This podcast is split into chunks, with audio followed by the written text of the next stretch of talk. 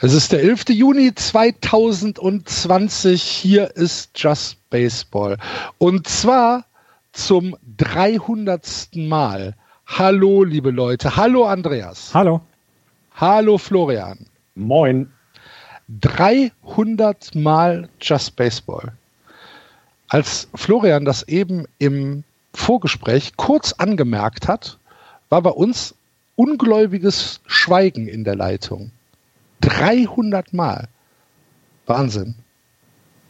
Als, ähm, als wir das zum ersten Mal gemacht haben, damals 2013, Mitte 2013 zum ersten Mal das gemacht haben, habe ich nicht damit gerechnet, dass wir nach sieben Jahren immer noch miteinander sprechen.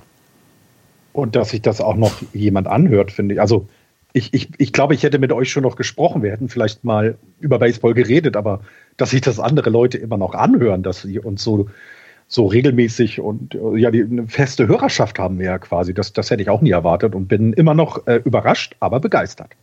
Ganz ehrlich, ich bin sogar stolz.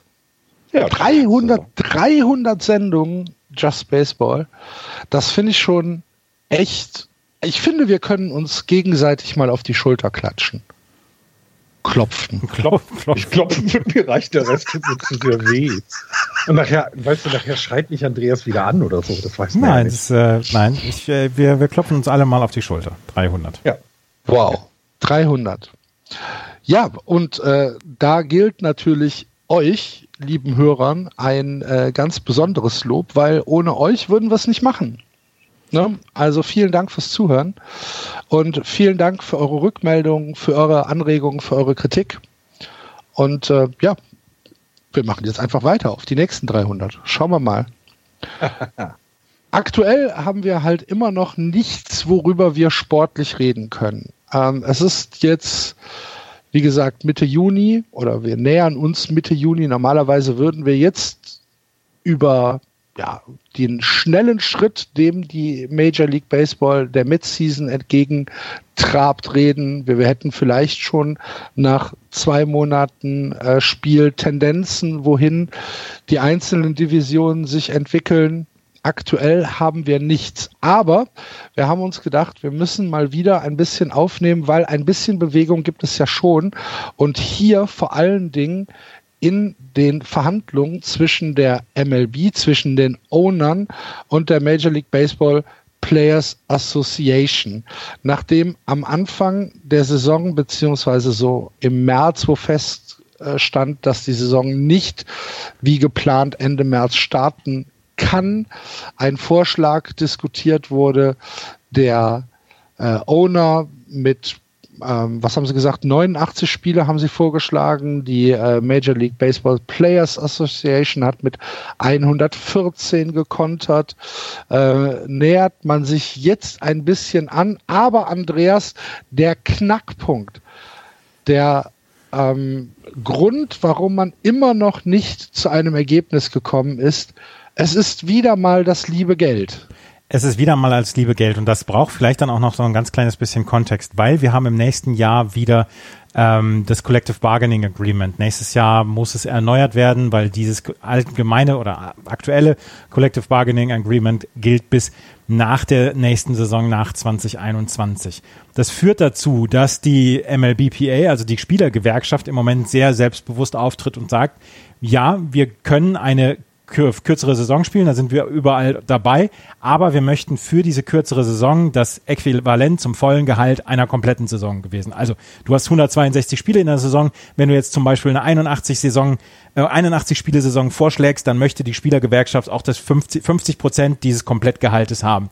Die Besitzer beziehungsweise die MLB sagt dann, ah, wir haben allerdings auch 70 Prozent weniger Einnahmen dadurch, dass keine Zuschauer kommen, dass wir weniger Merchandise verkaufen etc. Und wir möchten, dass ihr bei dieser verkürzten Saison dann auch noch ähm, Gehaltseinbußen mit draufpackt. Und da stehen die, und da sind die also sind die Fronten im Moment sehr verhärtet zwischen der Spielergewerkschaft und der MLB. Die MLB und die Spielergewerkschaft haben im März schon mal darüber gesprochen, haben gesagt, was machen wir denn jetzt, wenn wir nur eine verkürzte Saison anbieten sollen? Und laut des Gesprächs damals hat die MLBPA damals oder geht die MLBPA davon aus, dass damals die äh, Owner gesagt haben, ja, wenn wir eine verkürzte Saison machen, dann kriegt ihr auch das volle Gehalt anteilig für diese kürzere Saison.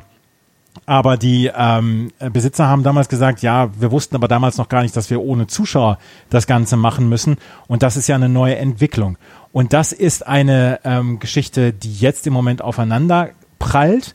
Aber die äh, MLB, also die ähm, Rob Manfred hat gesagt, es wird auf jeden Fall 2020 Baseball gespielt. Das heißt, er kann dann immer noch bestimmen, wir werden eine 48-Spiele-Saison zum Beispiel haben. Das wäre dann äh, mit einem, ja, das wäre dann eine stark verkürzte Saison. Das wäre dann aber wahrscheinlich mit erweiterten Playoffs, also mit 16 Teams. Ähm, der MLB ist ganz, ganz wichtig, dass nach dem 27. September spätestens die Playoffs anfangen und ähm, dass dann eventuell eine zweite Welle, einer zweiten Welle vorher äh, gekommen wird, ähm, damit diese Playoffs durchkommen, damit dann auch die äh, Fernsehgelder dann auch eingenommen werden können. Also es ist sehr, sehr viel zu entpacken hier bei dieser Geschichte. Ja. Diese 48-Spiele-Saison ist so ein bisschen ähm, die ultimative Drohung gegenüber Tony Clark beziehungsweise der MLBPA. Tony Clark ist der ähm, Verhandlungsführer, der Vorsitzende der, äh, der Union, also der Players Association und gilt allgemein als äh, harter Hund, was die, äh, was die Verhandlungspositionen angeht. Also ein richtiger äh, Union Man, der auch ja schon in seiner aktiven Zeit ein Repräsentant der äh, Players Association war und jetzt halt den Vorsitz dort übernommen hat. Ähm, vielleicht für die Hörer, die das auch noch nicht hundertprozentig wissen. Die Players Association ist nicht vergleichbar mit dem, was wir hier vielleicht in Deutschland als Vereinigung der Berufsfußballer haben, als Interessensgemeinschaft. Das ist schon eine richtige Gewerkschaft, eine richtige Union und die sitzen in äh, den Verhandlungen tatsächlich mit am Tisch und zwar auf Augenhöhe. Es ist nicht so, dass die, äh, dass die Spieler in den USA äh, halt äh, so wie, wie in Deutschland äh, die Fußballspieler vielleicht äh, einfach Gott ergeben auf das zu warten haben, was die Liga entscheidet, sondern sie haben mit der MLBPA einen Repräsentant der tatsächlich mit an den Verhandlungstischen sitzt. Und das ist, glaube ich, ein, ähm, ein, eine Sache, die man ansprechen muss. Das ist nicht einfach ja eine, eine Interessensvertretung ist, die dann sagt, ja, wir würden aber gerne, sondern nein, nein, die verhandelt schon knallhart, Florian. Ja, absolut. Ich meine, das beste Beispiel haben wir 1994 gehabt, ne? Ähm, als eben ähm, ja, die, die Players Association gesagt hat, okay, wir, ihr wollt euch nicht auf unsere Forderungen einigen, dann streiken wir jetzt. Ja. Was ja dazu geführt hat, dass es keine Saison mehr gab. Dass es das erste Mal seit dem Zweiten Weltkrieg keine, keine World Series mehr gab. Also das ist ja schon eine andere Position, als wenn du das jetzt mit Sportlern in, in, in Europa vergleichst oder in, jetzt in Deutschland vergleichst. Ähm, ich glaube, diese, diese harte Position, die sie jetzt einnehmen können, die, die geht aber auch nur, wenn man eine starke Gewerkschaft hat, zum einen. Ähm, und was man auch nicht vergessen darf, die, Spieler äh, bekamen damals eben von der Gewerkschaft auch Gelder. Ne? Also das ist so, dass die dann quasi ähm, ihr Gehalt ja nicht bekommen, wenn sie, wenn sie im äh, Streik sind, ähm, sondern da hat sich dann auch diese Player Association drum gekümmert, dass die Leute eben bezahlt werden und ihre Mieten bezahlen können und ihre Familien was zu essen auf den Tisch packen können. Ja. Ähm, und ähm, das, ich meine, da merkt man schon, ich finde, das ist auch diese, diese gesamte Situation jetzt, die erinnert ein klein wenig an 1994. Also die, weil du das Gefühl hast, dass die Fronten sehr verhärtet sind und die Argument, also die, die jeweiligen ähm, ja, maximalen Schritte, die man gehen möchte, noch sehr weit auseinander liegen. Und ähm, ich, ich, finde, ich finde, beide Seiten haben ihre Rechte. Also ich kann in der Phase, in der Phase, in der wir uns jetzt befinden, noch nicht mal eine, eine, eine Meinung mitvertreten. Denn einerseits muss man natürlich die Spieler verstehen, die wollen bestehen auf, auf ihr Geld und eben, je mehr Spiele, desto auch mehr garantiertes Geld. Ähm, ist ja auch das Thema mit den Playoffs ist ja genauso wichtig, dass wenn keine Playoffs äh, stattfinden, dann wird wesentlich weniger Gehälter gezahlt. Das kommt ja auch noch dazu. Und andererseits, die MLB-Teams müssen mit Baseball Geld verdienen. Das wissen wir auch alle. Das sind ja keine gemeinnützigen Organisationen, die das betreiben, sondern das sind Business, das sind, das sind Gesellschaften, die äh, an den Spieltagen und mit den Fernsehgeldern Geld verdienen. Und wenn sie kein Geld verdienen, können sie kein Geld ausgeben. Ähm, dass das manchmal äh, äh, solche Spitzen, zu solchen Spitzen führt, dass der Owner der Chicago Cubs sagt, äh, dass ihm durch die nicht stattfindenden Spieltage 50 Prozent an Umsatz fehlen und man das einmal gegenrechnet und sagt, nee, irgendwas passt da nicht, weil der Umsatz, der die letzten Jahre gemeldet war, hat nichts mit den Zuschauern zu tun, wenn man eben so und so viel im Schnitt pro Zuschauer rechnet. Also irgendwie haut das auch nicht hin. Äh, wenn man dann andersherum sieht, dass viele Besitzer der Teams eben jetzt nicht zu den ärmsten Menschen in Amerika gehören, sondern eher im Gegenteil. Also ich war hier John Henry, der ist ja schon recht reich, kann man schon behaupten. Ich Und glaube, es gibt niemanden, dem ein MLB-Team gehört, wo man sagen kann, ah, das ist so. Das wird jetzt eng. Gehobene Mittelschicht. genau. Das ist der John also, von nebenan, ne? Ja, äh, das genau, ist. Das und das spricht es, halt dagegen. Ist, wieder, ne? Genau, es ist schon so, dass wenn man sich die Owner anschaut, dass man aus einem Normalmensch oder äh, aus einem Normalbürger-Blickwinkel vielleicht nicht unbedingt super viel Mitleid entwickeln muss, äh, dass denen jetzt ein bisschen Geld verloren gegangen ist. Dadurch, auf der anderen Seite ist es natürlich so, du hast es gesagt, es ist ein Business. Es ist halt für die äh, Owner und natürlich auch für die Spieler einfach ihr ja, ihr, ihr, ihr, ihr, ihr Lebensmittelpunkt, äh, beziehungsweise es, damit wird halt einfach das Geld verdient und äh, das muss man halt einfach respektieren, dass es, wenn es ans Geld geht, immer unterschiedliche Ansätze des Geldverdienens gibt. Ähm, lasst uns mal drauf schauen, wie es denn im Moment aussieht. Also, die Owner schlagen vor, wir spielen eine 81 Spiele Saison 89 mit war das nicht die Position der MLBPA? Achso, Entschuldigung, ja, das war die, äh, die von der MLBPA. 76, glaube nee, 82, ah. 82 Spiele. 82, Zwei, 82 sagt die MLB mit 75 Prozent Gehalt für die restlichen Spiele. Der Kontervorschlag der Players Association ist 89 Spiele mit 100% Gehalt. Dazu die Ausweitung der Playoffs auf 16 Teams, 8 pro äh, Liga. Und da sind wir jetzt im Moment. Das ist äh, der Ausgangspunkt, an dem die Verhandlungen im Moment stocken. Und hier muss eine Annäherung geschehen, idealerweise bis zum 30. Juni. Das wäre äh, ein anvisierter Start für die MLB-Saison 2020. Wenn ihr jetzt diese beiden Positionen gegenübersetzt, glaubt ihr, aber äh, kann man ja ganz, ganz einfach fragen, auf was wird es hinauslaufen, Andreas? Ich glaube, dass es darauf hinauslaufen wird, dass die Spielergewerkschaft gewinnen wird, weil sich meiner Meinung nach die MLB es nicht leisten kann, jetzt hier in einen wirklich harten Kampf zu gehen, weil nächstes Jahr das Collective Bargaining Agreement wieder verhandelt wird. Ich glaube, mhm. dass die Owner den ähm, der MLB dann nochmal entgegenkommen wird und sagen wird, okay, dann machen wir halt eine 82-Spiele-Saison. Wir machen allerdings die Extended Playoffs dann nicht nur dieses Jahr, sondern nächstes Jahr und vielleicht sogar noch übernächstes Jahr. Und ähm, wir haben dann natürlich an den TV-Geldern ähm, äh, partizipieren wir. Ähm, ich glaube, dass es darauf hinauslaufen wird. Eigentlich war ja erst geplant, Mensch, wir könnten am 4. Juli, am, ähm, am Feiertag könnten wir wieder zurückkommen. Aber das ist jetzt wohl durch diese verlängerten Verhandlungen ist das jetzt wohl vom Tisch. 10. Juli ist jetzt ein Datum, weil man ja auch wieder ins Spring Training muss, weil die Leute ja auch wieder aufgebaut werden muss. Guck, ich habe 30.06. gelesen mein, mein letztes, das, was ich am letzten gelesen habe, das war 4. Juli, beziehungsweise jetzt 10. Juli. Okay. Und ähm, du brauchst ja, du brauchst ja noch ein gewisses Springtraining, weil die Pitcher müssen ja dann auch wieder das aufbauen, ihre, ihren Arm aufbauen, damit sie überhaupt über sechs Innings dann durchziehen können. Und ähm, das ist eine, das ist eine Geschichte, die glaube ich, dazu führen wird, dass die MLBPA gewinnen wird. Sie sind ja schon von 114 Spielen runtergegangen auf 89 Spiele.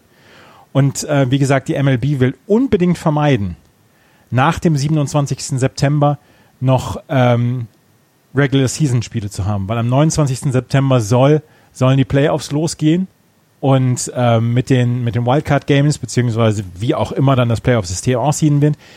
Und ähm, das wird das wird der, glaube ich, der Knackpunkt sein, dass man sagt, okay, wir wollen jetzt die Saison und wir können es nicht riskieren, dass wir eine 48-spielige Saison anordnen, ähm, und nächstes Jahr wir am verlorenen äh, oder wir nächstes Jahr die, die das CBA verlieren und vielleicht 2022 dann wieder einen Streik haben. Also ich glaube auch, dass die Player Players Association äh, gewinnen wird mit ihren 100% Gehaltsforderungen. Ich bin mir nicht sicher, ob sie mit den Spielen durchkommen. Wie siehst du das, Florian? Mm, also ich, ähm, ich würde mal so sagen, äh, dadurch, dass dieser 27.09. irgendwie so die, die, die hinterste Deadline jetzt für die MLB ist, werden sie alles tun, ähm, dass die Anzahl der Spiele quasi bis dahin reicht. Also könnte es gut sein, dass wir keine 82 Spiele dann haben oder 89, lass es dann 76 sein, je länger die Verhandlungen jetzt brauchen. Ähm, ich glaube auch, ich glaube nicht, dass die MLB die 100 Prozent der Spiele dann bezahlen wird. Also ähm, es heißt ja dann, ne, wenn sie 87 Spiele spielen, kriegen sie für 87 Spiele bezahlt. Ähm, ich glaube, das wird es auch nicht geben in irgendeiner Form ähm, für das nächste Jahr, also für die Verhandlungen für das neue CBA, ja mh, ihre Machtposition auch zeigen. Das ist, glaube ich, das Schwierige der Zeit. Ähm, hätten wir keinen CBA nächstes Jahr, also Neuverhandlung des CBAs, wären wir uns, hätten wir uns vermutlich schon längst geeinigt sondern beide müssen ja für das nächste Jahr ihre Position stärken, dass man nicht gleich in die Verhandlung als ja, geschwächter Gegner geht. Und das ist, glaube ich, im Moment das, was die beiden so voneinander wegtreibt. Ähm, es, wird, es wird einen Kompromiss geben. Ich denke auch, wir werden dieses Jahr Baseball noch sehen. Ähm, wir werden es leider vermutlich ohne Zuschauer sehen. Ähm, wir werden es mit äh, Expanded Playoffs sehen, weil du dann eben die Chance hast, Ne, wer weiß, wie dann die Situation ist mit, äh, mit der ganzen Corona-Pandemie. Vielleicht gibt es schon wieder Zuschauer im Stadion oder eine Ansammlung, dass du weniger reinlässt und, und, und. Das kann ja alles möglich sein. Darauf könnte man sich ja auch vorbereiten. Ähm, deswegen glaube ich, werden sie auf jeden Fall den Expanded Playoffs zustimmen. Ähm, aber es wird nicht 100% des Geldes geben ähm, für die Anzahl der Spiele. Das glaube ich nicht. Eins muss ich noch gerade. Positionen wollen sie nicht verlieren. Eins muss ich gerade noch klarstellen. Der neueste Vorschlag der MLBPA würde jetzt ähm, sagen, die 89 Spiele und dann würde der Saisonbeginn am 10. Juli sein und am 11. Oktober enden. Und die MLB will ja nicht nach dem 27. September enden mit der mhm. Regular Season. Deswegen habe ich jetzt gerade eben gesagt 10. Juli. Ähm, mhm. Und das war dann auch das Missverständnis, Axel. Okay. Was wir vielleicht auch noch ansprechen müssen, beziehungsweise ich möchte es gerne ansprechen, ist, dass es ja auch innerhalb der MLBPA Stimmen gibt, die sagen, Leute, das ist eigentlich ein Kampf, den wir so nicht gewinnen können. Ähm, lasst uns doch ein bisschen auf die Owner zugehen und ähm, dass hier auch nicht alle Spieler davon überzeugt sind, dass es die richtige Strategie ist.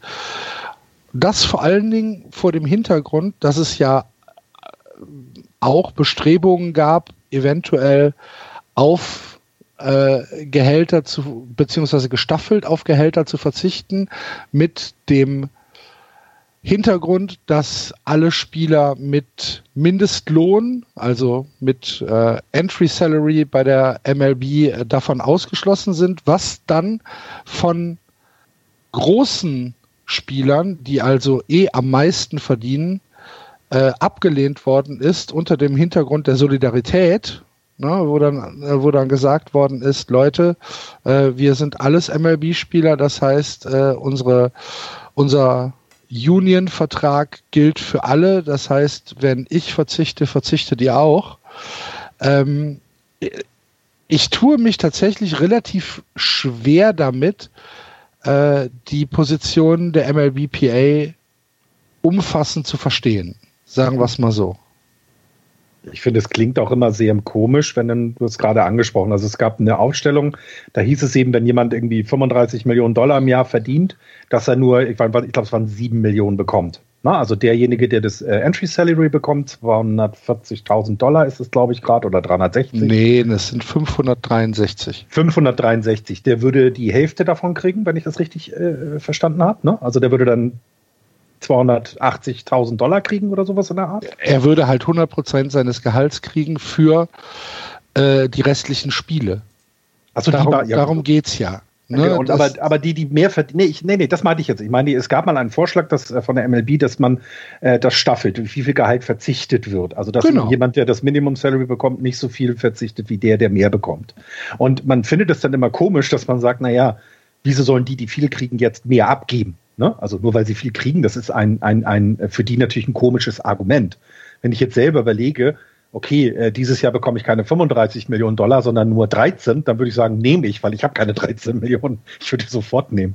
Für denjenigen, der in der Situation mit dem 35 äh, steckt, kann ich das Argument verstehen, warum soll ich denn so viel mehr abgeben? Das kann ich komplett verstehen.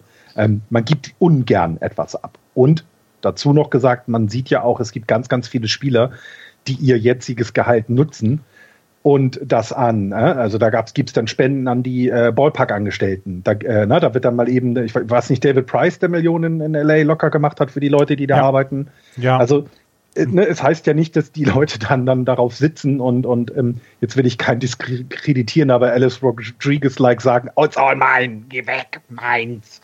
Sondern ähm, da passiert ja auch was mit und die entscheiden, was passiert. Ne?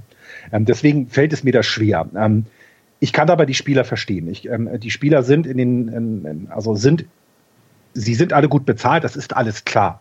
Aber ihre, ihre Position, weil ohne die Spieler gibt es das Spiel nicht, ist ja deren Position, ist nicht unwichtig und die sollte man verteidigen. Andreas? Ja, ich weiß gar nicht jetzt gerade, was ich, was ich da noch ähm, dazu bringen kann, beziehungsweise beisteuern kann, weil die, ähm, ich kann, ich kann die MLBPA verstehen. Sie sind im Moment in einer sehr starken Position und sie sind von ihren 114 Spielen schon rund, runtergegangen. Ähm, dass sie jetzt im Moment den starken Max markieren, das kann ich schon verstehen. Vor allen Dingen, ich habe mir jetzt gerade eben nochmal ähm, die, den Nettogewinn der Red Sox in den letzten Jahren angeguckt. Ähm, Nettogewinn einfach mal von 70, 80 Millionen Dollar pro Jahr. Gewinn einfach nur.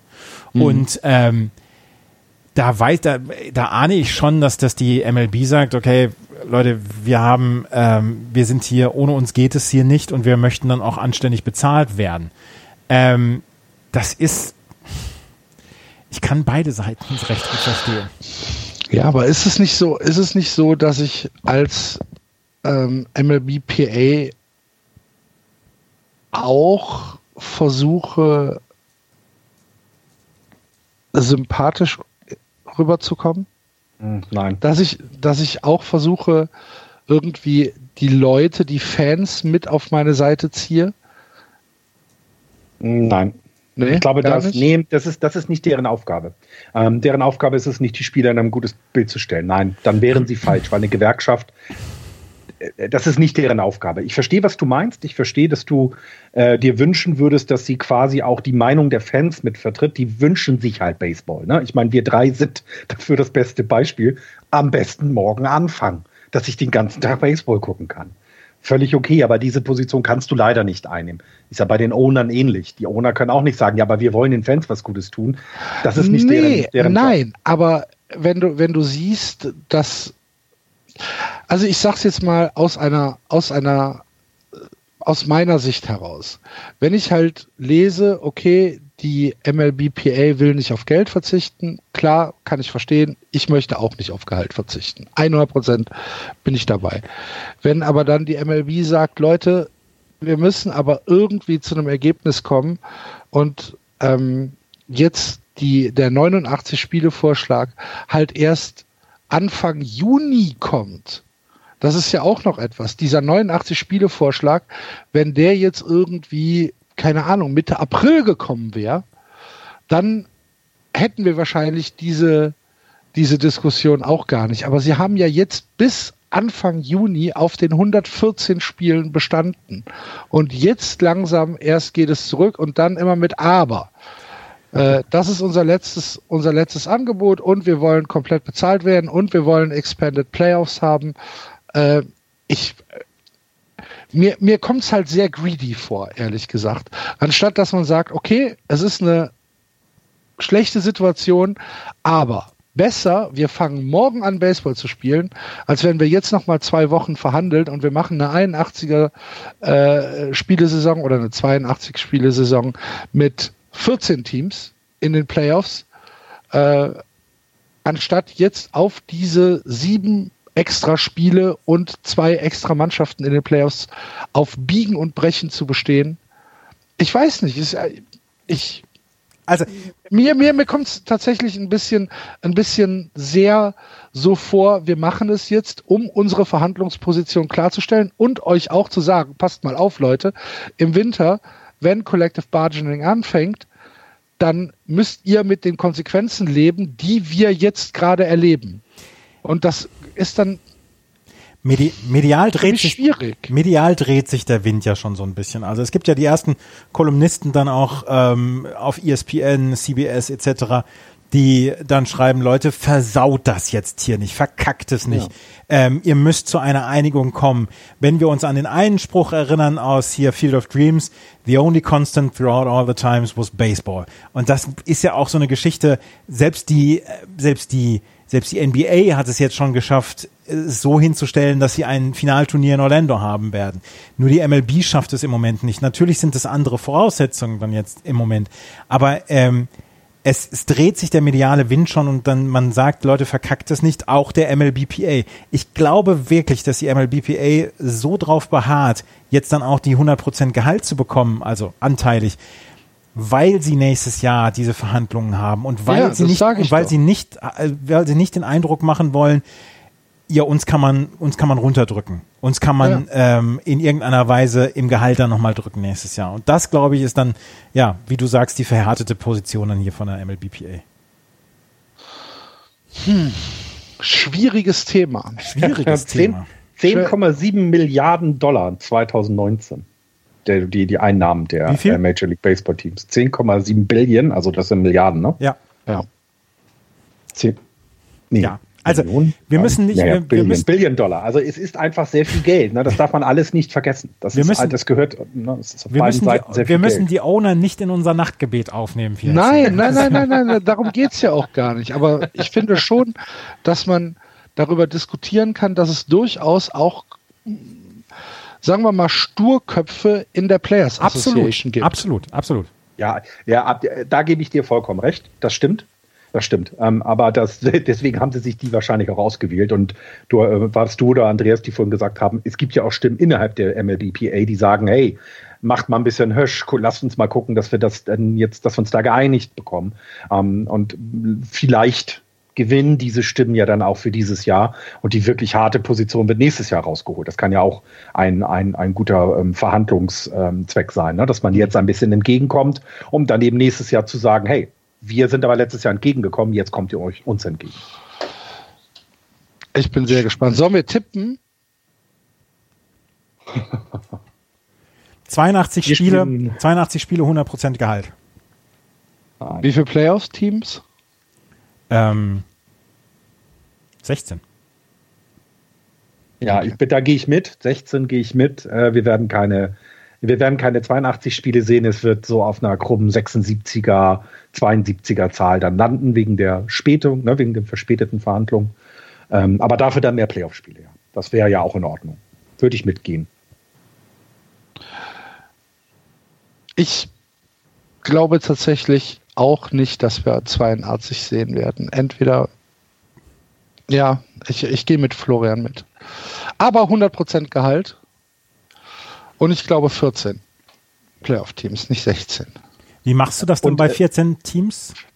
Indem du drei, drei Divisionssieger hast und zwei äh, und vier Wildcard-Teams pro ah, Liga. Vier Wildcard-Teams. Die dann halt, genau, und dann äh, vier Wildcard-Spiele. Ah, alles ne? mhm zwei, zwei, eins gegen vier, drei gegen ja. zwei und die beiden Sieger spielen den letzten Halbfinalisten der Liga aus. Aber dann Best of Three oder was? Oder? Hm, ja, weiß ich nicht, keine Ahnung. Vielleicht das, vielleicht das, äh, das erste Wildcard-Game ein One-Game ein, ein One -Game ja. und dann die zweite Runde vielleicht Best of Three. Ja. Ja. Und ich glaube, das wird dann, also ich vermute auch, dass die Regelung, das, die jetzt. Das ist ja auch fürs kommt, Fernsehen interessant, dann ja, sowas. Ja, ja. ja natürlich. Und ich glaube, dass die Regelung, die jetzt kommt, also wenn wir wirklich 14 Playoffs-Teams bekommen sollten, wird die MLBPA durchsetzen wollen, dass das auch nächstes Jahr gilt. Ähm, äh, und dann wird das irgendwas, das wird also diese Pandemie wird ein Gutes, wenn man so will, haben. Die Playoffs werden ausgeweitet. Definitiv. Auch dann für die Zukunft. Ich glaube auch, dass das. Ich kann mir das auch vorstellen. Der Einriss der, der 10-Team-Playoffs ist. Und ich genau. hätte nichts dagegen. und vor allem, was ich auch glaube, ist, wir werden. Wir können vier Mannschaften aus der AL East mitspielen. Ja. Nur die Orioles nicht. Nee, und die Red Sox schaffen es immer noch nicht. Ähm, und nee, was ich auch glaube, ist, dass wir ähm, in den nächsten drei Jahren eine Veränderung sehen. Wir werden weniger reguläre Saisonspiele haben. Also ich, ich glaub, glaube, dass man da runtergehen wird. 148. Sowas genau. Sowas in der Art. Ähm, du wirst weiterhin deine äh, Spiele innerhalb der Division haben, damit es sich da auch lohnt, einen Gewinner zu küren. Also dass du auch sagen kannst, das ist das beste Team der American League East, weil du eben so viele Spiele gegen deine eigenen Teams hattest. Der Rest wird ein bisschen runtergehen, die Playoffs etwas höher. Ähm, wir fangen früher mit den Playoffs an. Ich glaube, das würde dem Sport auch ganz gut tun.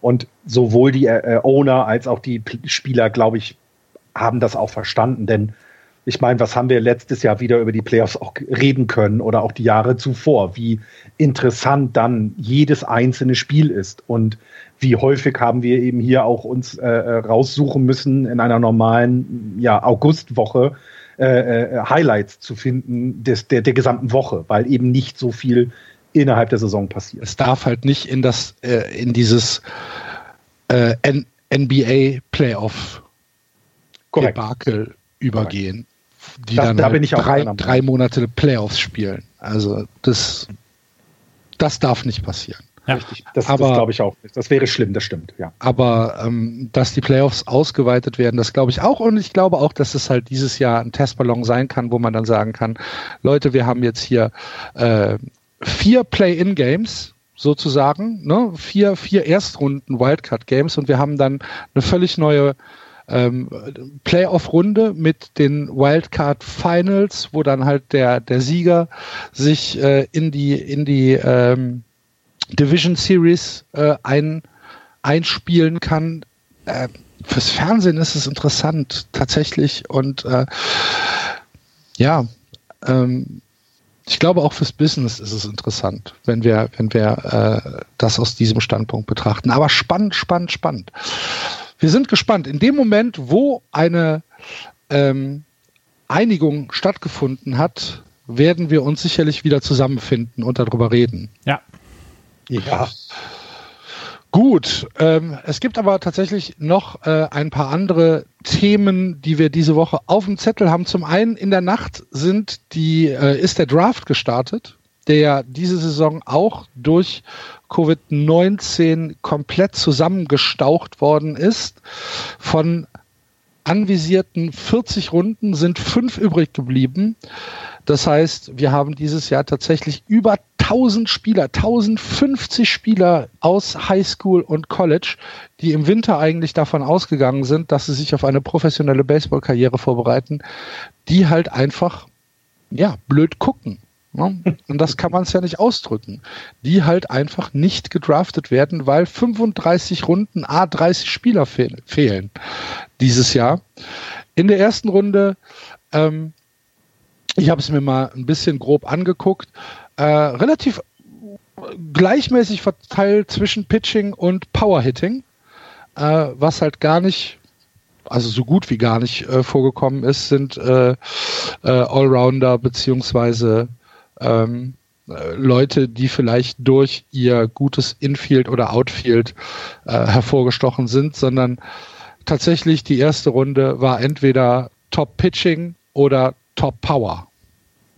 Oder ein Catcher wie die San Francisco Giants. aber Platz 13. Der aber, der aber ja auch äh, gute, gute äh, Betting-Zahlen hat. Ja, absolut. Naja, der, also, ja klar. Also da, da, das ist nicht die Frage, aber es ist halt so lustig. Alle machen irgendwie Outfield Pitching, Outfield Pitching. Was machen die Giants? Oh, guck mal, wir haben ja letztes Jahr einen Center gedraftet. Machen wir das dieses Jahr auch. Catcher, ja, Catcher. Äh, Catcher. Das C, äh, das C steht ähm, für Catcher. Ja, ich habe jetzt zu viel über ba äh, äh, Basketball nachgedacht.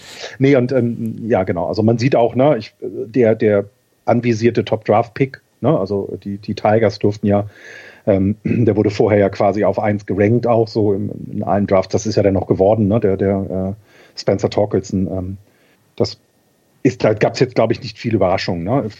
Eine lustige Highschool hattet ihr noch, ne? Die äh, ja. Archbishop Mitty, ne? Ja, das, das ist der Red Sox Draft Pick. Das ist unfassbar. ich, ich lese halt so den Draft und denke so, hä, was ist das denn schon wieder für ein Name? ich habe halt gedacht, die Red Sox hätten Archbishop Mitty gedraftet. Der Erzbischof. War aber die Highschool von dem, von dem, äh, von dem Typen, der gedraftet worden ist. Aber ja, dachte dann, hoch.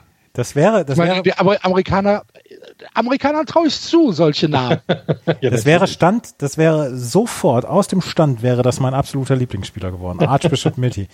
Ähm, die, aber es, es fängt ja schon mit einem geilen Namen an und jedes Jahr gibt es ja dann von der MLB oder von ESPN die, die, die Spieler mit dem besten Namen im Draft. Und es fängt ja mit Spencer Torkelson schon an.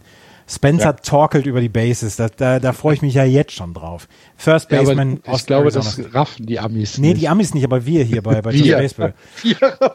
ähm, es fängt ja schon mit dem Supernamen an. Spencer Torkelson, First Baseman von der Arizona State, ist ein Power-Hitter, ähm, ist für die First Base eigentlich eingeplant. Die Detroit Tigers haben aber sofort gesagt, nee, den werden wir auf der Third Base einsetzen und ähm, das ist wohl eine Geschichte, da brauchen die Detroit Tigers, die in den letzten Jahren sehr auf Pitching Prospects geachtet haben und die eine Reihe an guten Pitching Prospects haben. Sie haben jetzt dann äh, jemanden gesucht fürs Feld und einer, der Power braucht und äh, schauen jetzt schon wieder etwas positiver in die Zukunft, weil das, was nachkommt bei den Detroit Tigers, was das Pitching angeht, das ist schon richtig, richtig gut.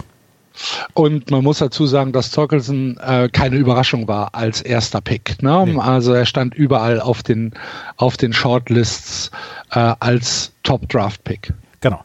Die Baltimore Orioles waren am 2 haben sie gepickt. Sie haben einen Right Fielder aus Arkansas, aus Kansas genommen. Das ist Heston Kierstadt, ähm, der ähm, im 2020 in Non-Conference Play einen fantastischen Start hatte, 4,48er Betting Average.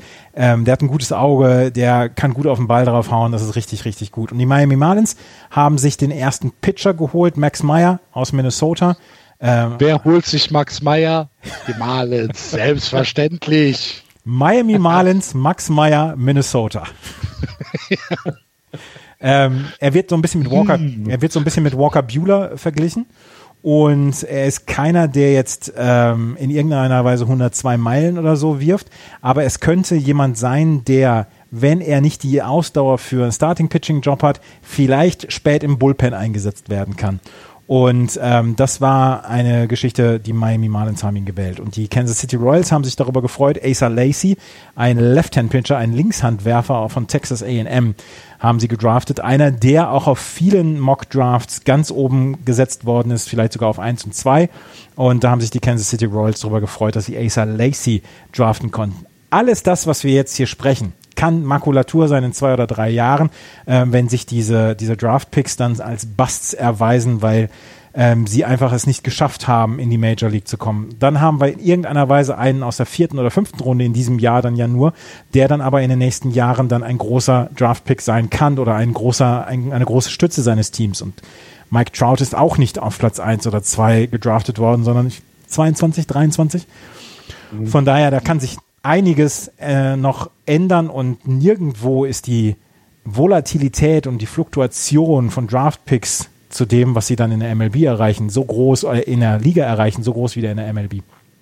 Man Ja. kann ja die, man kann ja die einzelnen Picks auch nicht unbedingt gegeneinander vergleichen. Wenn da jetzt ein 18-Jähriger aus der Highschool äh, gedraftet worden ist, der dann für, für Rookie Ball äh, erstmal gedraftet worden ist, oder wenn halt äh, ein, ein, äh, ein College World Series Sieger aus, äh, aus Louisville äh, gedraftet worden ist, der dann vielleicht schon in Single A einsteigt äh, oder Double A sogar, je nachdem, äh, wie die Kontrolle aussieht. Das kann man ja nicht hundertprozentig vergleichen. Das ist ja der, die große Besonderheit des MLB-Drafts, dass wir hier nicht nur für die Major League-Teams picken, sondern dass halt für die ganze, ähm, die ganze Organisation gepickt wird. Ne? Deswegen gibt's ja normalerweise diese 40 Runden. Ja. Und äh, dementsprechend wichtig sind jetzt halt diese fünf Runden, die dieses Jahr kommen, weil du kannst dir halt eigentlich gar nicht leisten, so viele äh, Rookie-Ball-Player zu holen wie in einem normalen Jahr, weil du natürlich einen drei, vier, fünf Jahresplan für die Leute hast und äh, deine ganze Organisation ja darauf aufbaut, dass du eigentlich im Idealfall mindestens einen Spieler pro Saison aus Double oder Triple A äh, hochziehen kannst. Und äh, das wird halt, also die, die, die, die Auswirkungen dieses Drafts werden wir ja erst in zwei, drei, vier, fünf Jahren sehen. Aber wichtig ist es trotzdem. Die ja, absolut. Die San, die San Diego Padres haben den ersten Highschool-Spieler gedraftet. Das war an Nummer 8 haben sie gedraftet Robert Hassel, ein Centerfielder aus der Independence High School in Tennessee. Da siehst du, Robert wenn du an the Third, aber ne, bitte. Robert the Third. Achso, das habe ich nicht gesehen. Robert Hassel the Third. Ah. Third. Gut, aber wenn du jetzt in, also wenn du ein Top Ten Pick bist und du kommst aus einer Highschool, dann bedeutet das ja, dass äh, deine Statistiken für, für die Teams so überragend sind, dass sie sagen, okay, der braucht nicht irgendwie zwei oder drei Jahre College-Erfahrung, den können wir jetzt schon irgendwie ins Rookie-Ball äh, äh, geben, äh, damit er sich hier auf einem Level, was vielleicht mit äh, College vergleichbar ist, aber schon an unsere Organisation gebunden, ja, dass man ihm was zutraut. Ne, nimm die, nimm die so, geschichte so, ne? Ja, ja, genau. Aber so viele, ähm, so viele Fehler kannst du halt nicht machen in, einer, in einem Draft, wo halt nur fünf Runden sind anstatt 40. Ah, da musst du jetzt aufpassen. Äh, sagt euch äh, der Name Jason Groom etwas? Ja, von den Red Sox. Okay, genau, weil der wurde 2016 zum Beispiel äh, gedraftet von den Red Sox in der ersten Runde gleich an Platz, was war das hier, 12? Wenn ich jetzt die anderen Namen, die davor sind, mir durchgucke, also ähm, da fällt jetzt keiner auf, wo ich sagen würde, oh ja, den habe ich auch schon mal spielen sehen. Also an Platz 1 war Mickey Moniak, der war aber auch aus der Highschool von den Phillies gedraftet. Äh, Nick Senzel an zwei von den Reds, Ian Anderson von den Braves. Nick Senzel, äh, ist, aber, Nick Senzel ist aber jetzt schon in der Major League. Äh, bei den Reds, ne? Ja. Immer noch. Ja. Also da sieht man schon, es ist, also wenn man sich die Namen anguckt, du, du, also ich habe nicht sofort die, die, das Gefühl, der ist, äh, äh, das ist der, den, den, ne, den, das war das, warum sie es getan haben. Und bei den Highschool-Spielern ja sowieso nicht, wie Axel das richtig erklärt hat. Ähm, und äh, wenn ich jetzt auch den 2018er äh, Draft äh, hatte ich jetzt eben gerade auch nochmal angeguckt, ähm, da, da ist natürlich für mich jetzt als Giants-Fan halt der, der, ähm, der Joey Bart eben, ja schon in die AAA schnuppern durfte, ähm, ähm, der also ja kurz davor steht, dass er auch mal in die Major League eingeladen wird, dann im nächsten Jahr. Also nicht dieses Jahr, glaube ich, noch nicht dran. Aber das sind dann auch so, ne, so Namen, ja, ne? Das kann, das dauert halt alles. Das ist komplett ja im Gegenteil zu, nehmen wir NBA Draft, wo die, ähm, wo die Jungs ja in der Regel, also gerade die Top Draft Picks, ja in der Regel auch Starting Five Material sofort sind. Ähm, ja, oder NFL. NFL ja, viel wie, wie, ne? ja. wie, viel, wie viel Impact äh, der NFL-Draft auf die tatsächlichen NFL-Teams hat, das sehen wir ja jedes Jahr. Das ist halt im Baseball ein bisschen anders. Und auch dieses Jahr, die Red Sox haben ja eben äh, Nick York aus der eben angesprochenen Archbishop Mitty High School gedraftet, der eigentlich schon zu Arizona, äh, also der sich verpflichtet hat, äh, ans College zu gehen, zu, äh, nach Arizona und äh, der jetzt seine Pläne halt umstellen wird und sagt, okay, ich gehe halt nicht aufs College, sondern ich gehe zu den Red Sox. Und, und da war, war, jetzt meine Frage, das habe ich immer nicht ganz verstanden, weil das steht ja ähm, in den meisten Auflistungen steht ja auch immer ein, ein, ein, adäquates, also ein Approximate Pick Value, also was der Wert ist. Die Teams haben auch nur eine gewisse Anzahl an Dollars zur Verfügung, ne, genau. ne, die sie dann in diese Draft Picks verteilen können. Das heißt aber jetzt nicht, also bei dem ähm, Spieler mit dem äh, von dem wundervollen College äh, steht eben drin, dass er so um die, was waren das hier, 3, irgendwas Millionen Dollar Value ist. Das heißt aber ja nicht, dass er jetzt so einen Vertrag unterschreibt, ne? Nein. Nein. Nein, nein. Okay. Das hatte ich immer nicht ganz verstanden, sondern das ist quasi nur der Wert dieses Draftpicks, der dann für die nächsten Runden zählt, dass du oder ne, also dass du da irgendwie dann weniger Geld zur Verfügung hast und sowas in der Art. Genau, das ist im Prinzip sind das ähm, ja eigentlich sind es ausgedachte Werte, ne, ja. die von die die festgelegt werden, um zu sagen, der Spieler ist ähm, so und so viel wert aufgrund seiner bisherigen Leistung, aufgrund seiner bisherigen Statistik. Ähm, können wir hier einen Wert von XY ansetzen. Mhm, okay, okay, gut, dann hatte ich das verstanden. Dann, also ich, ich glaube mal, bis wir da das erste Mal wieder Impact sehen, dauert es eben noch ein paar Jahre. Ne? Also das kommt ja immer noch dazu. Ähm, dass, äh, dass wir die Spieler dann sofort sehen. Ich meine, in den seltensten Fällen hast du einen Top-Draft-Pick, was sofort in die, in, die, in die MLB kommt. Also das haben wir nun so gut wie gar nicht. Bryce Harper.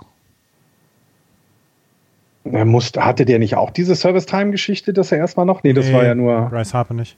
Bryce Harper ist sehr, sehr früh halt, halt sehr früh durchgekommen. Ja, okay. Gut, auf jeden Fall spannend. Wir werden es beobachten. Äh, die Runden zwei bis fünf finden dann heute Nacht statt. Wenn ihr euch darüber informieren wollt, es gibt ja bei MLB, bei CBS Sports, bei, äh, bei ESPN gibt es äh, weiterführende Analysen zur Draft. Ähm, ja, wir haben jetzt die erste Runde hinter uns und schauen mal, welche Teams denn in drei bis vier, fünf Jahren hier einen äh, Superstar an Land gezogen haben. Wir können uns das ja mal für Folge 450 auf den Zettel schreiben. Wir schauen auf den Draft 2019 2020. 2020, Florian. Äh, ach, wir haben 20. ja, wir haben, wir haben das, das Jahr, das merkwürdige Jahr 2020 und auch hier bei Just Baseball kommen wir nicht drum rum, einen Blick auf die Gesellschaft zu werfen, wie sie sich aktuell halt besonders in den USA darstellt. Rassismus, Rassismusvorwürfe, gelebter Rassismus und äh, die Proteste, die mittlerweile ja landesweit an Intensität zugenommen haben und immer mehr auch prominente, sei es aus dem Showgeschäft oder wie in unserem Fall aus dem Sport, machen ihren Mund auf und sagen, Leute, das, was ihr hier versucht, irgendwie rational zu erklären, wir müssen damit unser ganzes Leben leben. Wir werden tagtäglich damit konfrontiert und ihr könnt euch überhaupt nicht vorstellen, ihr könnt euch gar nicht in unsere Haut versetzen, was wir fühlen, was wir empfinden, wie groß unsere Wut ist und wie vielleicht auch unsere Konsequenzen sind. Ähm, wie, wie heißt der, der, der Basketballspieler, der berühmte, wie hier King, King James? James LeBron James. LeBron, LeBron James. Bitte? LeBron James. LeBron James, ganz genau. Hat ja ähm, ähm, ein, ein sehr prominentes äh, Statement abgegeben, wovon er dann äh, ja in Teilen der ultrakonservativen Medien in den USA auch abgekanzelt worden ist. Äh, es, es sind tatsächlich aber ja immer mehr Menschen, die halt sagen, so geht es nicht weiter. Und wir müssen hier Missstände aufzeigen. Und wer hier im äh, MLB-Kontext ein sehr prominenter ähm, outspoken, wie, wie heißt es auf Deutsch, ein, ein, ein, ein, ein Mensch ist, der mal seine Meinung gesagt hat, beziehungsweise der gesagt hat, Leute, wisst ihr überhaupt, äh, wie das ist, ist Tory Hunter, der in einem Interview klargestellt hat, ich würde zum Beispiel nie nach Boston gehen, weil Boston ist das Stadion, wo ich hunderte Male rassistisch beschimpft worden bin, quer durch alle Besucherschichten, kleine Kinder, alte Männer, alle haben mich dort mit dem N-Wort beleidigt. Ich habe in meinen Vertrag eine No-Trade-Klausel einsetzen lassen, dass die Boston Red Sox niemals meine äh, Dienste in Anspruch nehmen können. Und das ist eine, eine Sache, die ist nicht klein, Andreas.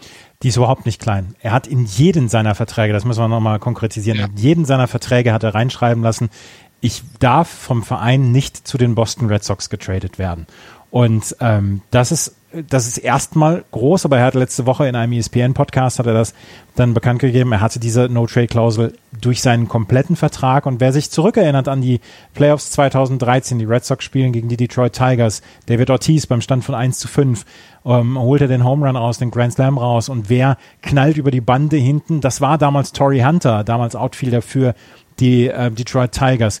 Und das berühmte Bild, seine Füße in der Luft genau. und die Arme des, äh, des äh, Bullpen-Cops genau. dahinter. Genau. Dieses sehr, sehr berühmte, für Red Sox-Fans vielleicht sogar ikonische Bild. Ja, für Red Sox-Fans ikonische Bild.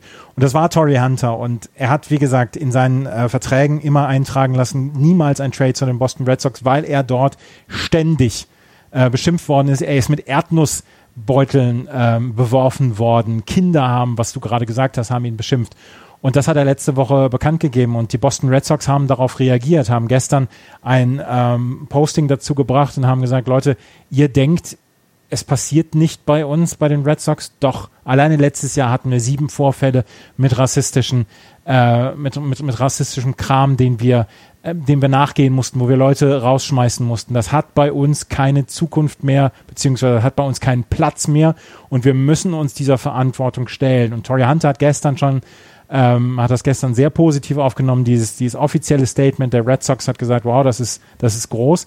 Und es gab ja nicht nur Tory Hunter, der sich bei den Red Sox äh, oder über die Red Sox beschwert hat, beziehungsweise über die Red Sox Fans.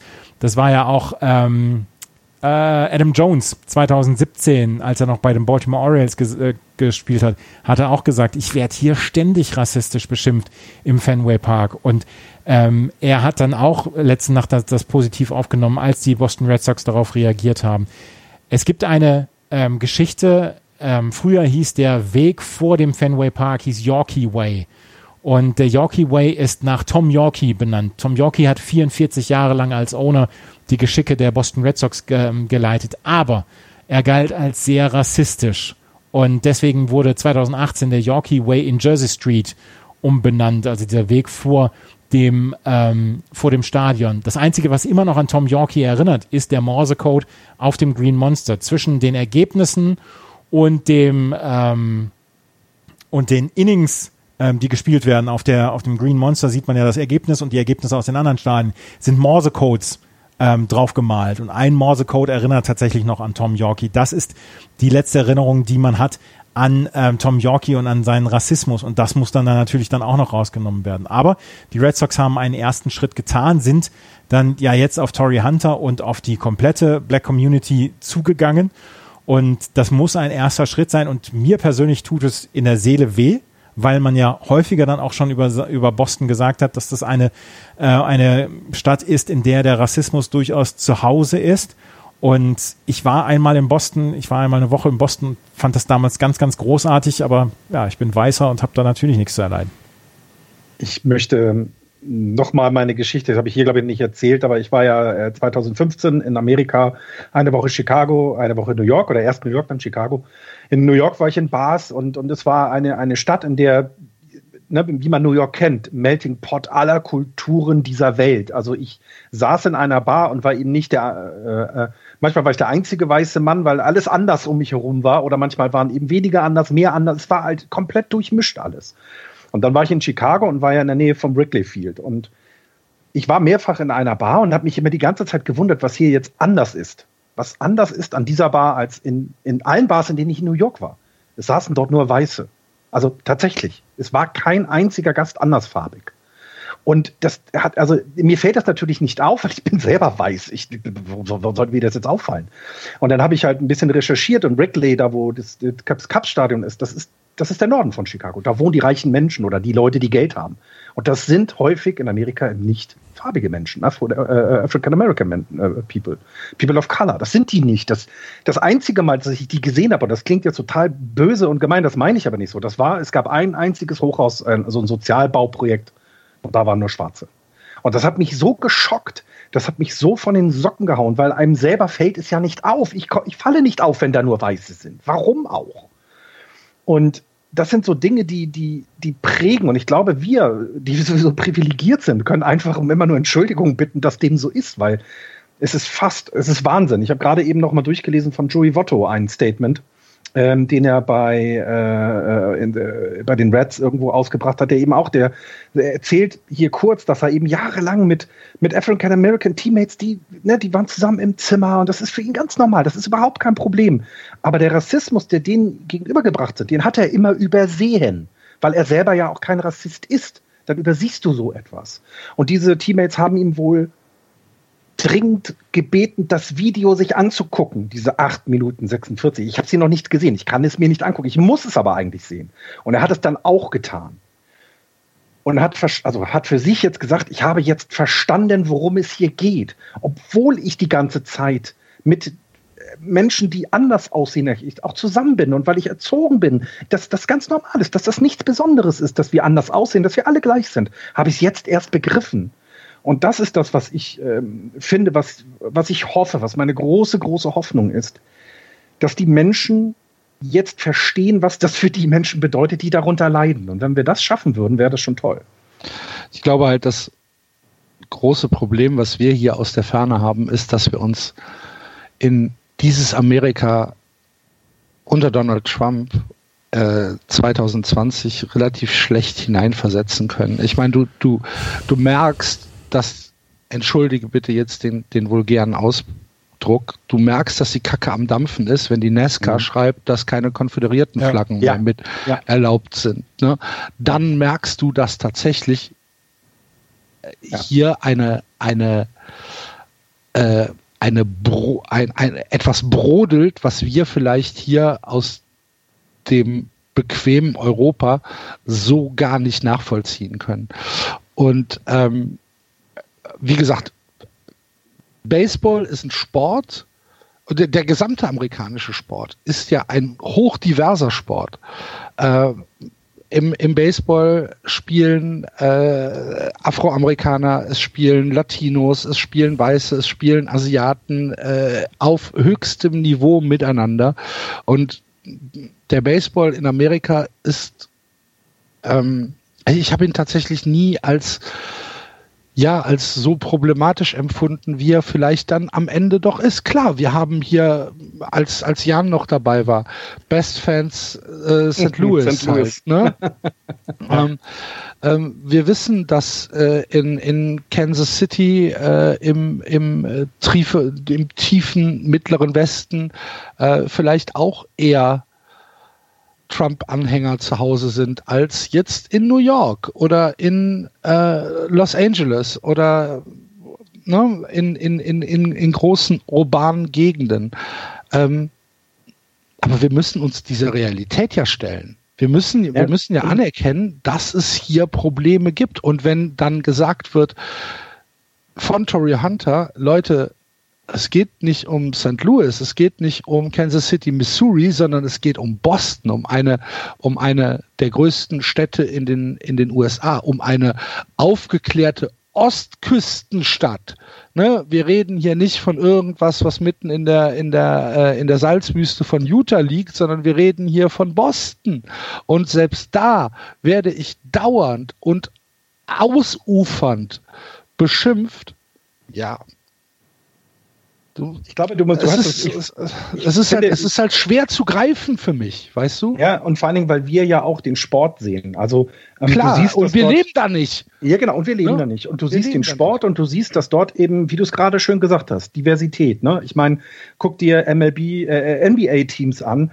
Wenn da weiße Menschen mitspielen, ist das schon die Ausnahme. Ja. Da ist, ne, guck dir die äh, NFL an, wie viele äh, farbige Runningsback es gibt und wie viele Aber weiße Runningsback es gibt. Erinnert dich an die Diskussion Warte, über, lass ich kurz, Farb, kurz, über farbige Quarterbacks. Ja, genau, genau. Und jetzt aber, und das, was ich immer wichtig finde, das hat mir irgendwann mal, ich weiß gar nicht, wo das war. Ich weiß gar nicht, das muss irgendeine Doku in den 90ern gewesen sein, irgendein Bericht über die NBA, wo ich auch noch näher dran war. Da hat mal jemand gesagt, guckt nicht, was auf dem Platz passiert, weil da ist Gleichberechtigung. Der farbige Spieler hat genau das gleiche Recht, Geld zu verdienen wie der weiße Spieler. Guck ins Publikum. Und das Publikum ist weiß. Und in den 90ern, wenn du dir die alten Bilder äh, jetzt gerade bei The Last Dance anguckst, Du kannst die farbigen Zuschauer an teilweise an den Händen abzählen, die es sich leisten können, ein NBA-Ticket zu bezahlen. Ähm, wenn ich im MLB-Stadion bei den Giants war, ganz ehrlich, ich kann mich nicht daran erinnern, einen einzigen farbigen Zuschauer gesehen zu haben. Und San Francisco ist auch eine diverse Stadt. Mhm. Als ich bei den Mets war, saß ich zwischen zwei Auswanderern aus Griechenland aus zweiten Generation. Das war sehr, sehr witzig, weil wir über Europa und Amerika geredet haben. In meiner Nähe saß nicht ein einziger farbiger Zuschauer. Und das ist das Problem, was wir haben. Es ist, glaube ich, nicht der Sport, denn ne, die, die, die Farbengrenze, die Barriere, die, äh, die, die, äh, die wir besprochen haben bei 42, die wurde schon gebrochen von den Spielern und den Ownern. Das Problem ist das, was in den Kopf bei den Fans passiert. Und das Beispiel mit Tory Hunter zeigt das ja umso deutlicher. Es geht nicht unbedingt um das, was auf dem Platz passiert, sondern das drumherum. Die und die die die ähm, die MLB ist ja schon relativ weit. Was habe ich heute gelesen? In der NHL spielen 43 schwarze Spieler in der kompletten ja. NHL.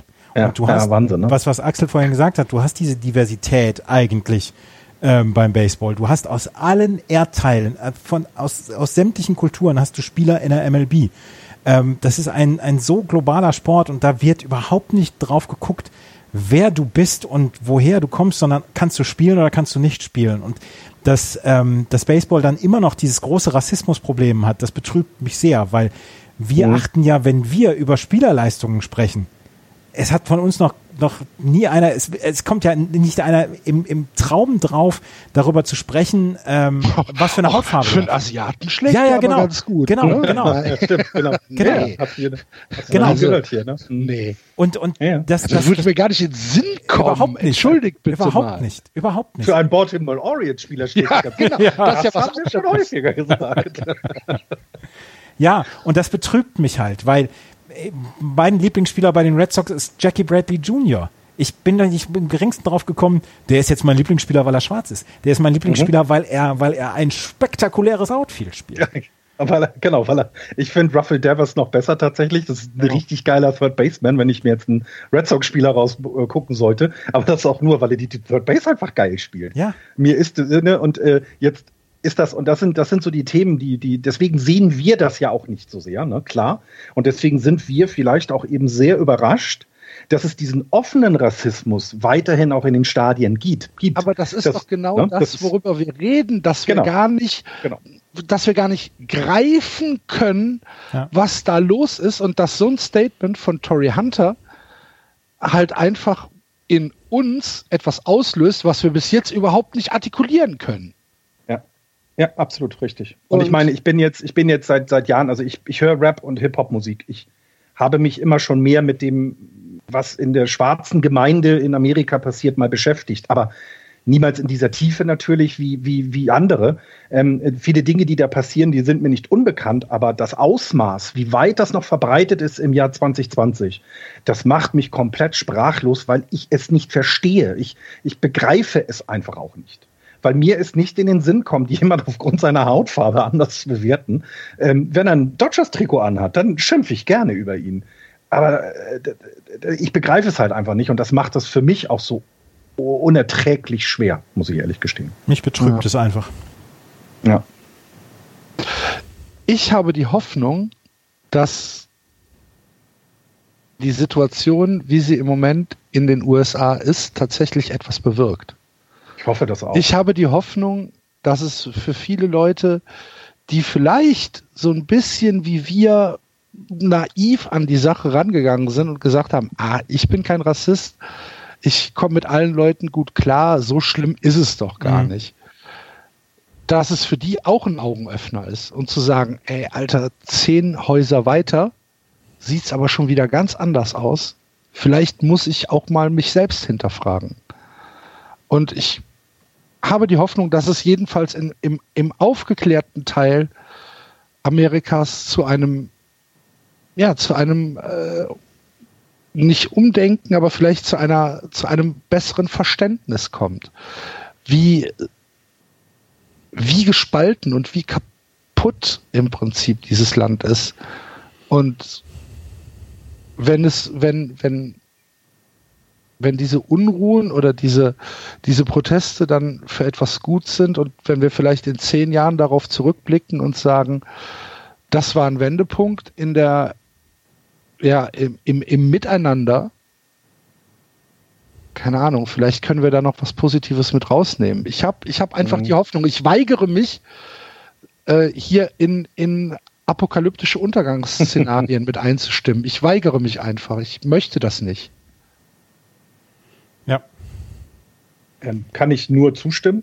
Und ich, also dieses, also, dass die Nesca jetzt diese Flagge nicht mehr erlaubt, ist ein ganz starkes Symbol tatsächlich. Das darf man nicht unterschätzen. Das ja, ist vor allen Dingen, du musst dir halt Nesca-Publikum angucken. Ja, ja eben. Ja, ja. die ersten Reaktionen, äh, die man teilweise Reaktionsvideos, die dann retweetet worden sind, ähm, wo die Leute dann eben so überreagieren und gar nicht verstehen, dass sie mit dieser Flagge eigentlich die ganze Zeit äh, äh, äh, Menschen rassistisch beleidigen und so weiter.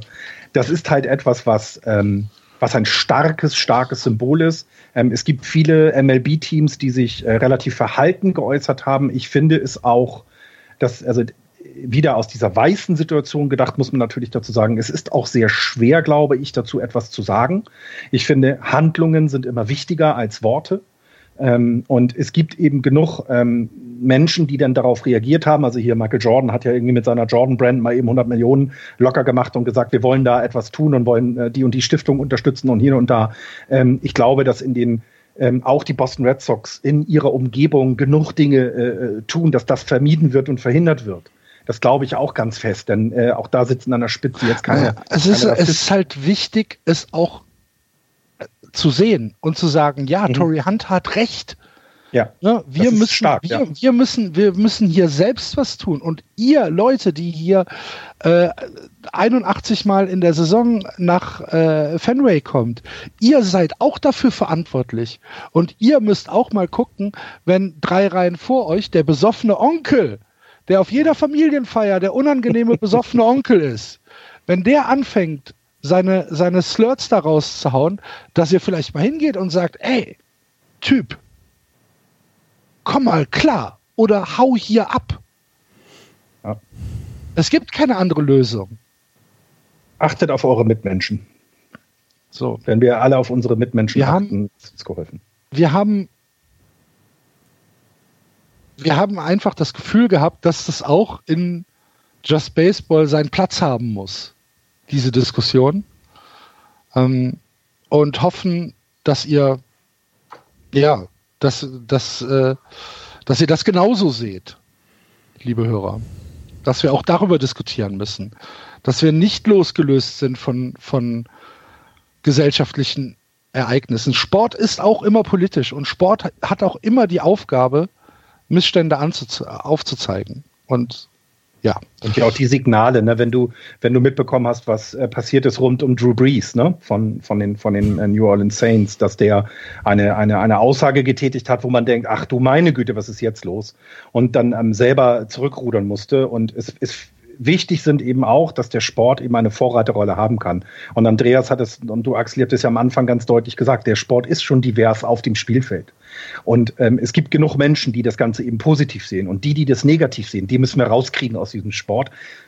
Vielleicht kriegt man sie noch verändert, das weiß ich nicht. Manchmal sind Dinge so tief in einem drin, dass man sie nicht mehr rauskriegt. Ähm, aber vielleicht ist es eine Möglichkeit. Und wenn man eben aufsteht und, und, und widerspricht und anspricht, dass da etwas nicht richtig ist, dann ist, hat der Sport da auch eine Vorbildchance. Ne? Wenn da alles gut läuft, dann sehen die Leute eben, hey, das ist gar nicht so schlimm, ist doch egal, ob der jetzt Asiate ist, der ist halt, hat einen Orioles-Trikots an, deswegen mag ich den nicht, egal welche Hautfarbe er hat. Arme Orioles wieder mal, aber gut. Jetzt kriegen wir, kriegen wir wieder Zuschriften. Aus völlig, Zuschriften. Aus einem völlig falschen Grund. Ja, also es war, was ich, was ich halt eigentlich sagen wollte, es war uns halt einfach auch wichtig, darüber zu sprechen. Haben wir sonst noch etwas, was wir ähm, ich kann auch ein bisschen gerade aus der Baseball-Bundesliga berichten. Ja, bitte. Ähm, der Ausschuss für Wettkampfsport hat am 2.6. beraten und hat folgende Entscheidungen durchgegeben. Bis zum 29.6. kann eh noch nichts äh, wegen der Kontaktbeschränkungen passieren. Deswegen gibt es vor dem 29.06. auf gar keinen Fall Baseball-Bundesliga. Für diese Saison ist der Auf- und Abstieg ausgesetzt für die Baseball-Bundesliga. Das heißt, alle Teams, die jetzt dieses Jahr in der Baseball-Bundesliga hätten spielen sollen, können sich auch für die nächste Saison wieder ähm, ähm, anmelden. Anmelden auch oder die Lizenz beantragen für die, ja. ähm, für die Saison. Alle Spieler oder alle Teams können allerdings auch bis zum 15.07. freiwillig aus dieser Saison zurückziehen. Das heißt, dass sie mhm. sagen, diese Saison spielen wir nicht mehr, wir versuchen jetzt unsere Finanzen klar zu halten, damit wir nächstes Jahr wieder eine ordentliche Mannschaft auf den Platz stellen können. Und ähm, die, die Teams, die zurückziehen, behalten trotzdem ihr Recht, nächstes Jahr dann auch wieder in der Bundesliga zu spielen. Ähm, in der ersten Baseball-Bundesliga und in der Bundesliga Softball bei den Frauen müssen sich die äh, Nord- und die Südgruppe mehrheitlich für einen Spielbetrieb mit oder ohne Zuschauer aussprechen. Das heißt, wenn mehr Teams sagen, wir spielen ohne Zuschauer dieses Jahr, dann wird es auch so gemacht, dass ohne Zuschauer gespielt wird. Wenn mit Zuschauern gespielt wird, dann muss man natürlich dann auch die Sicherheitsvorkehrungen treffen, um dann Zuschauer zuzulassen. Natürlich nicht in dem Umfang, wie es bislang gemacht worden ist. Also in Regensburg wird das Stadion sicherlich nicht voll sein können, sondern da muss Sicherheitsabstand getätigt werden. Und sobald klar ist, wie viele Vereine dieses Jahr mitmachen wollen oder können, wird dann auch ein Spielplan festgelegt. Und es sieht so aus, als ob wir vielleicht auch noch eine sehr verkürzte Bundesliga-Saison dieses Jahr hinbekommen könnten. Und ganz ehrlich, oh, ich drücke sehr die Daumen dafür, dass wir das noch hinbekommen. Auch wenn äh, vielleicht nur ganz wenig Zuschauer zugelassen werden können. Aber wir haben ja festgestellt in den letzten Monaten oder in den letzten Wochen, ist das ja auch von der Wissenschaft festgestellt worden, dass draußen das Ansteckungsrisiko sehr viel geringer ist als innerhalb von Räumen. Und vielleicht kriegt man ja in irgendeiner Weise einen Modus dann auch bei den Bundesliga-Vereinen hin, dass man so ein paar Zuschauer zulassen kann, dass so ein paar Leute dann auch in den, in den Genuss kommen. Und es ist ja ein Genuss, im Sommer im Ballpark zu sitzen. Ähm, vielleicht dann auch noch ein paar Spiele sehen zu können und eine mhm. leicht veränderte, nicht leicht veränderte, sondern eine schwer veränderte Bundesliga-Saison zu sehen. Das wäre sehr schön, ja. Da bin ich ganz deiner Meinung. Wir drücken die Daumen, ja. dass der DBV hier eine, eine Liga hinkriegt. Wir drücken die Daumen, ja, tatsächlich. Gut, dann äh, bleibt uns jetzt für den Moment nichts weiter als Danke zu sagen, dass ihr zugehört habt. Wir hoffen, ihr hattet ein bisschen Spaß an der dieswöchigen Ausgabe von Just Baseball. Wie gesagt, wir werden das alles beobachten, was in der MLB vor sich geht und werden, sobald es eine Einigung gibt, sicherlich, sicherlich äh, hier eine neue Sendung aufnehmen. Ja, und dann drücken wir nicht nur dem DBV die Daumen, sondern uns allen, dass wir vielleicht irgendwann in vier Wochen hier sitzen und äh, über den Opening Day sprechen. Schön wär's. Das wäre schön. Wir wünschen euch eine gute Zeit. Hoffentlich bald wieder Play Ball. Tschüss. Tschüss. Ciao.